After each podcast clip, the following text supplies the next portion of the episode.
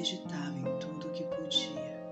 Em meio a um oásis de rio vermelho, uma voz ecoou com uma esperança. E dessa vez não foi como eco, foi como uma emergir em uma imersão. E ali, ali mesmo, ela começou a me contar a maior de todas as histórias de amor. Entretanto, como ela é muito boa de contar histórias, isso não quer dizer que ela não crie outra. Entretanto, ela me disse que essa seria a maior de todas as histórias de amor e que escutasse bem e que precisaria abrir mão de algo imaginário, do imaginatário ao mago, ao tempo sagrado, ao sarcófago. Se. Fiquei tão confuso e então perguntei de quem. Ela falou: não é apenas de quem, é do que. E pergunto: do que preciso abrir mão? Ela respondeu com um Deus enigmático: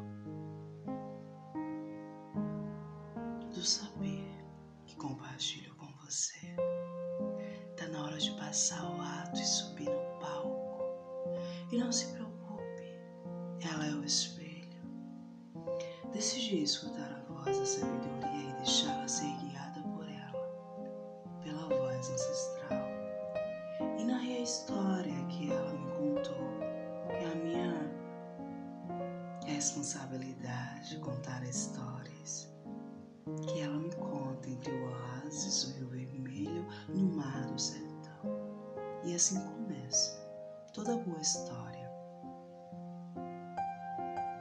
Mas vai, e lady far, once upon a time, era uma vez.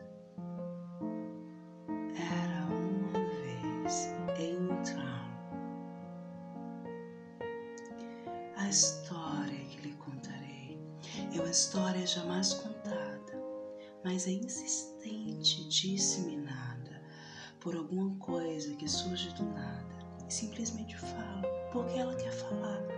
Ela quer dizer alguma coisa sobre o seu ser, sobre a sua origem, sobre a sua história.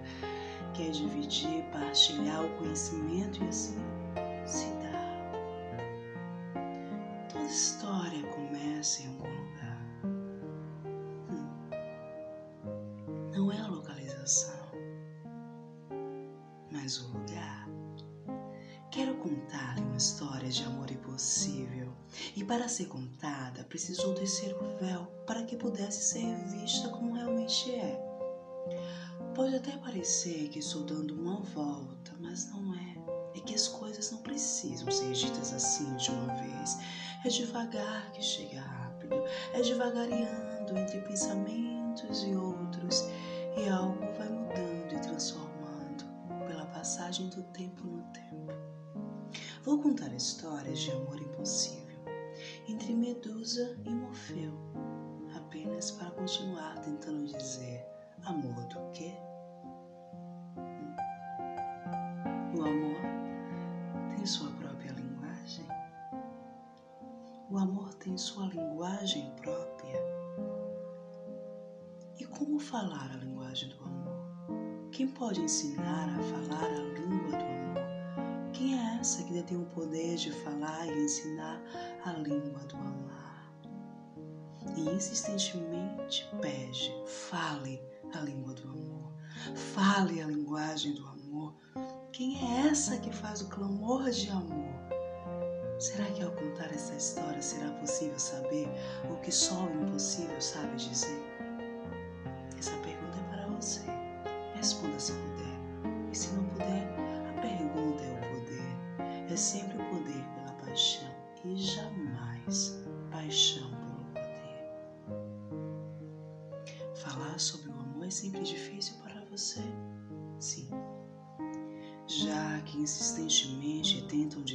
Que é o amor.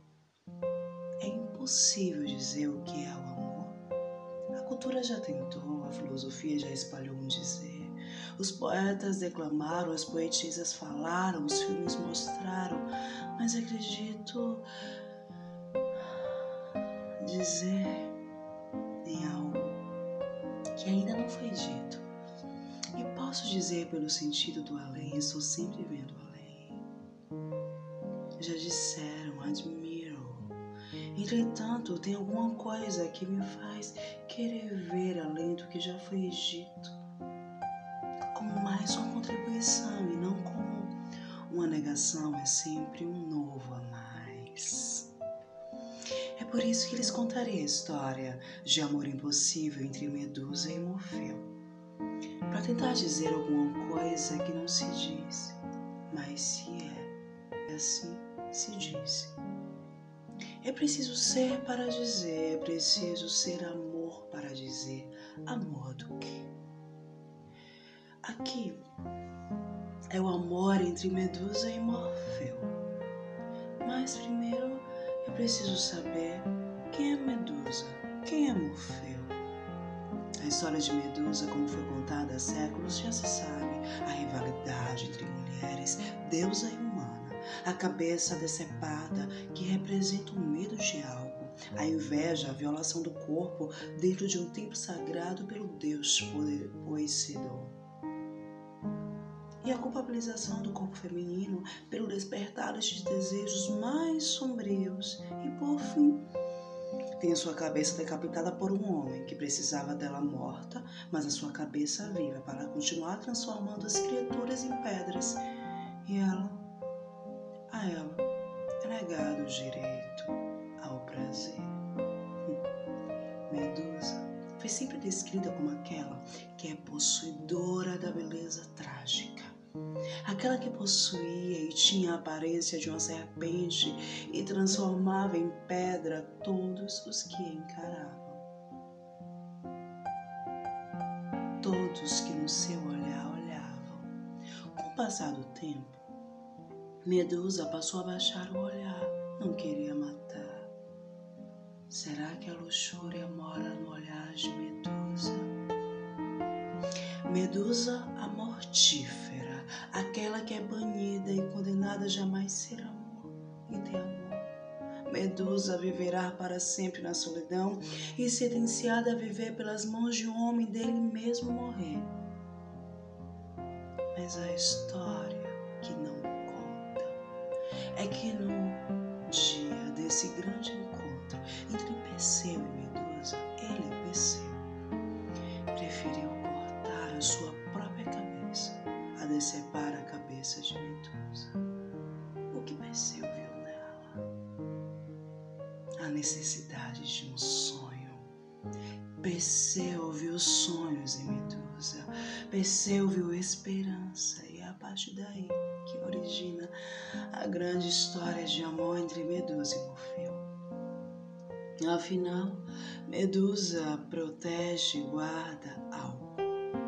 Devido ao fato de no lugar do seu cabelo ter várias cobras, ela serve de amuleto para trazer sorte, forte fortuna ao acaso, o amor. Medusa seduz como serpente de uma cobra. De olhar nos olhos de Medusa. Medusa, durante o dia, estava sempre desperta mas durante a noite, na hora de dormir, ela se entregava aos braços de Morfeu. E por sua vez, Morfeu, o deus dos sonhos, passeava pelos sonhos de Medusa e ali, enquanto dormia, Medusa se entregava aos domínios de Morfeu.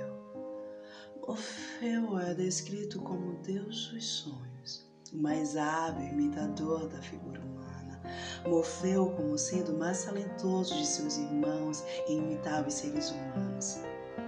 Sua imitação de humanos não se limita à aparência física, mas também inclui voz, humor, a bipolaridade, andar, correr e até mesmo escolha de palavras em várias mãos. E a possibilidade de nos sonhar. O mundo é regido pelo atemporal. Na sua origem diz muito sobre sua história, o moldador, a forma, o construtor de formas. Em alguns momentos muito precisos, Morfeu pede ajuda aos seus irmãos e Selo simboliza os pesadelos e formas animais, enquanto Fantaso simboliza os seres inanimados. No mundo dos sonhos, o domínio é de Morfeu enquanto o mundo desperto, o mundo real, é os domínios dela. Só ela pode traduzir a esperança vivenciada no sonhar. Todas as noites ao dormir, Medusa se entrega a amor seu. Não que ela soubesse o que realmente fazia, no entanto, ela era conduzida pela necessidade necessária de se entregar a alguém. Com o passar do tempo, Morceu passou a olhar Medusa e nos seus domínios ele olhava nos sonhos dela e via sonhos.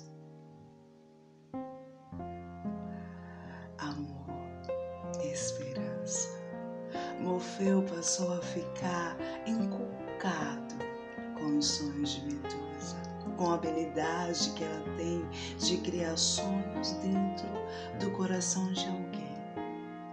Enquanto Medusa sonhava, ela gerava sonhos em Morfeu também.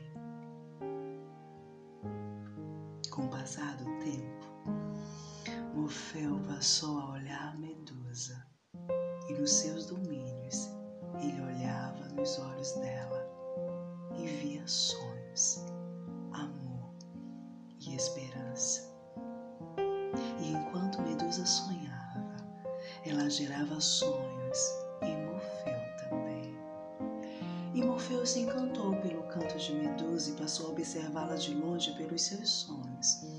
E via a magnitude que ela gerava enquanto sonhava e a amava. Mas com o passar do tempo, Morfeu teve a curiosidade de visitar Medusa no seu mundo desperto. E para isto enviou o seu corvo para observá-lo. E Morfeu, pelos olhos do corvo, percebeu que Medusa tinha desejo, mas tinha falta. E tudo que falta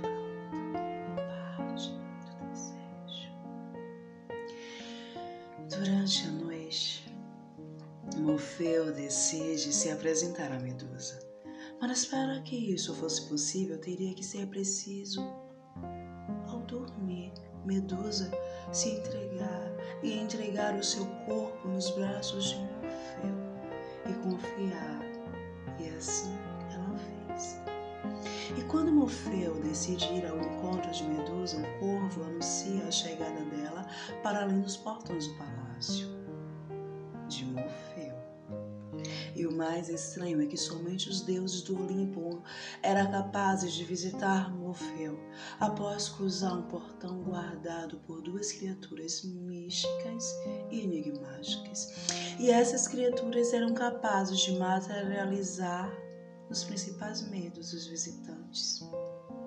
Medusa precisou enfrentar os seus maiores medos: o da violação do corpo, da disseminação da possível vivenciada apenas pelos deuses, da ideia da rivalidade, a competição entre as beldades, fruto de uma beleza única, o medo da decapitação, o medo de ser mortífera, o medo de presenciar um homem decapitando-se, o medo de presenciar, revelar o seu próprio segredo.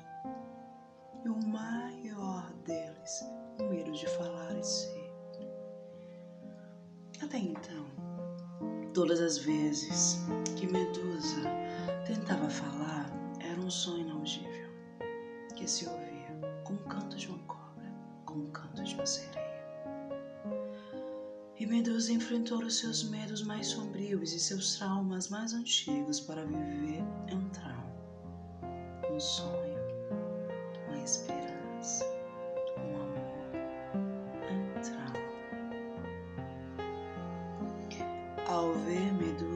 Medusa invadindo os seus sonhos, Morfeu se perguntou qual poder é o dela.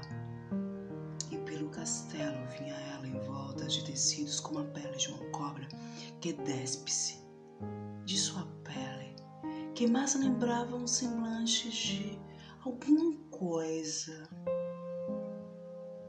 O semblante, talvez, de uma mulher. E o movimento do seu corpo fazia o movimento do corpo de uma serpente que ela tem a certeza de que ela tem o que tem, não é impossível ver a olhos nus.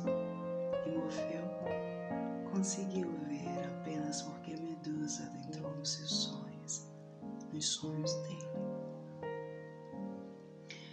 E já não era mais o sonho de Morfeu e de seus domínios, ou de Medusa nos domínios de Morfeu Passou a ser os sonhos de Medusa, que contaminou e disseminou nos sonhos de Morfeu, e o domínio é algo de a dominar. Morfeu fica arrebatado pela ousadia de Medusa, e diante de Morfeu, Medusa fala: Morfeu, não é justo viver apenas no mundo dos sonhos. Eu quero viver o que o sonho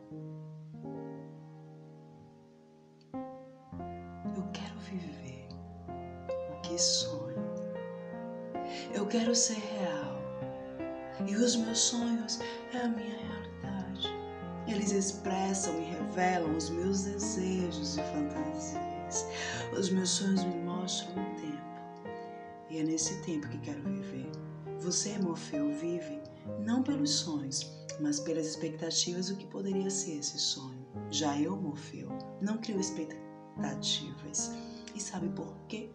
porque tudo que me proponho a fazer eu acredito. E eu acredito nos meus sonhos. E não vivo das expectativas do que poderia ser os meus sonhos. Nos meus sonhos, eu sou a expectativa. Entretanto, quando desperto,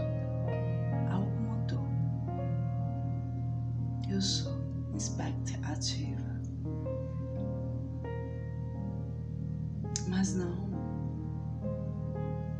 Não por enquanto. Não se posicionou. Morfeu, você me aprisiona no seu mundo, é nos seus braços que caio todas as noites, mas não é nele que desperto. Morfeu, no seu mundo sou agente, vivo, rio, choro, me alegro, faço proezas, crio coisas e partilho mas desperta, ainda que algo mudou, ainda que todas as vezes não seja mais a mesma. Não posso viver esperando cair nos seus braços e apenas ser nos seus sonhos, nos nossos sonhos. Já que a única maneira de conversar com você é te visitando no seu mundo, nos seus domínios, te peço domínio para trazer e fazer os sonhos espertos. Não posso viver apenas aqui. E ao fazer isto, ainda Todas as noites me entregarei a você, mas não sei viver sem sonhos. Não sei viver sem sonhar, os sonhos me dão esperança. E a única diferença é que ao despertar também despertarei os meus sonhos. Tá na hora, Morfeu. O tempo do desejo. Quero despertar o meu sonhar. Vamos, Morfeu viver em realidade, o desejo de realidade. Dentro do real, qual é realidade? Morfeu, decido sair do mundo dos sonhos e ser um sonho, uma ideia. Que sonho,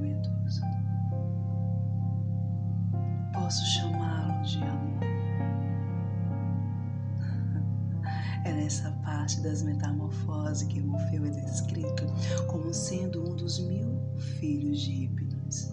Assim, ele é a melhor escolha para os deuses quando eles desejam enviar imagens de seres humanos para mortais adormecidos.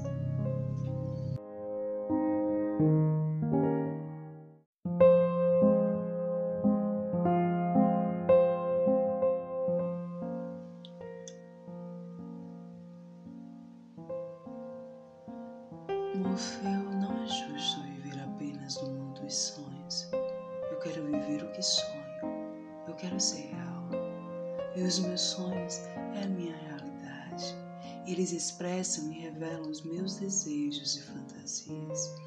Os meus sonhos me mostram um tempo. E é nesse tempo que quero viver. E você, Morfeu, vive não pelos sonhos, mas pelas expectativas do que poderia ser esse sonho. Já eu, Morfeu, não crio expectativas. E sabe por quê? Porque tudo que me proponho a fazer eu acredito. Eu acredito nos meus sonhos. E não vivo das expectativas do que poderia ser os meus sonhos. Os meus sonhos, eu sou expectativa. Entretanto, quando desperto, algo mudou. Mas ainda não se posicionou. Morfeu, você se aprisiona no seu mundo. É nos seus braços que caio todas as noites, mas não é nele que desperto.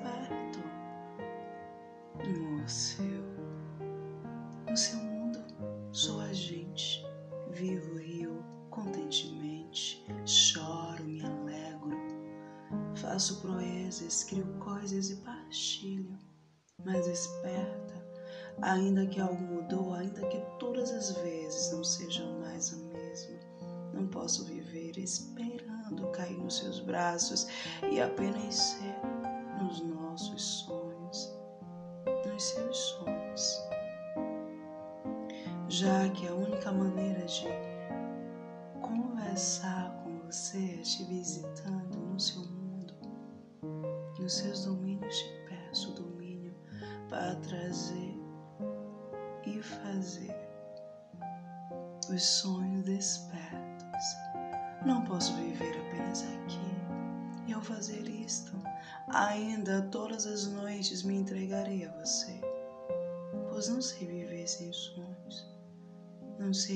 sem sonhar.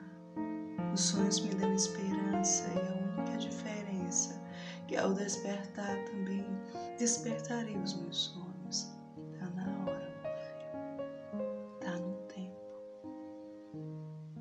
É o tempo do desejo, quero despertar o meu sonhar.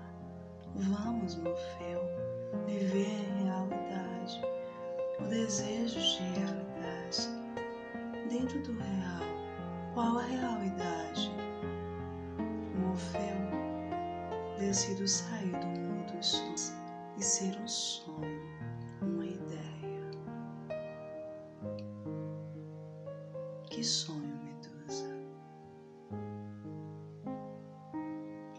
posso chamá-lo de amor. É nesta parte da metamorfose que Morfeu é descrito como Assim, ele é a melhor escolha para os deuses, quando eles desejam enviar imagens de seres humanos para mortais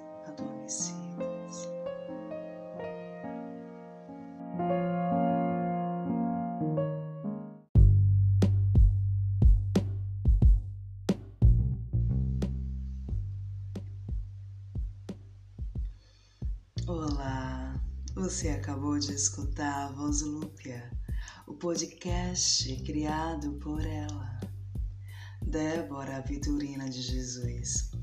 E nesse episódio você escutou narrar os sonhos de Medusa que havia em Morfeu. História adaptada por ela com o auxílio de muitas pesquisas, acredite muitas pesquisas feitas ao longo dos séculos. Por aí. Muito grata por você passar este tempo aqui. Afinal, às vezes é preciso recorrer à fantasia para a realidade embelezar. Até o próximo episódio. Cheiro e afago na alma.